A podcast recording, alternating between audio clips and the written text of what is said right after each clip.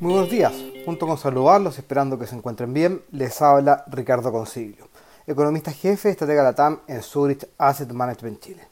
Hoy voy a comentarles acerca de los últimos acontecimientos en Chile.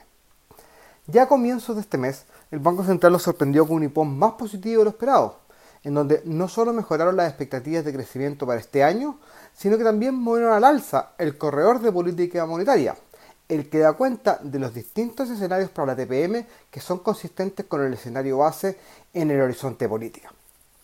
Asimismo, la minuta de la última reunión de política monetaria publicada el día de hoy nos confirma el escenario de que la TPM comenzaría a subir pronto.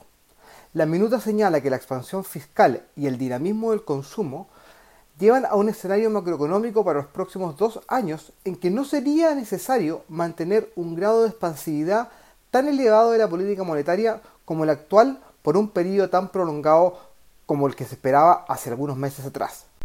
En este contexto, el Consejo consideró que la opción de subir la TPM en 25 puntos bases a 0,75% en la reunión de junio era, en esta oportunidad, una opción posible, por lo que luego de muchos meses volvieron a estar sobre la mesa las opciones de mantener y de subir la tasa de política monetaria. Todos los miembros del Consejo consideraron que decidir entre mantener o subir era coherente con el escenario macroeconómico y con la orientación de política monetaria requerida. De todas formas, consideran relevante el tema comunicacional antes de realizar el cambio en el estímulo monetario,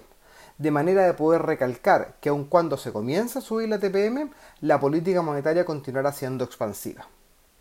También tomaron en cuenta que el mayor impulso del gasto privado sería de carácter transitorio, y que la economía seguía inserta en un contexto de alta incertidumbre, en donde las expectativas para la inversión y el crecimiento eran acotadas para los próximos años.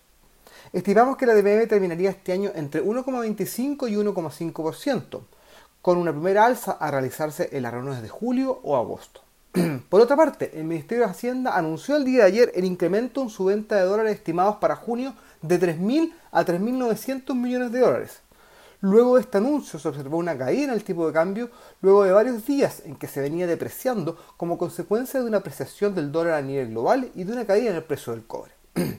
Esto da cuenta del incremento de las necesidades de financiamiento del gasto público para este año, dadas las nuevas transferencias comprometidas en el nuevo IFO universal y en el subsidio a las pymes.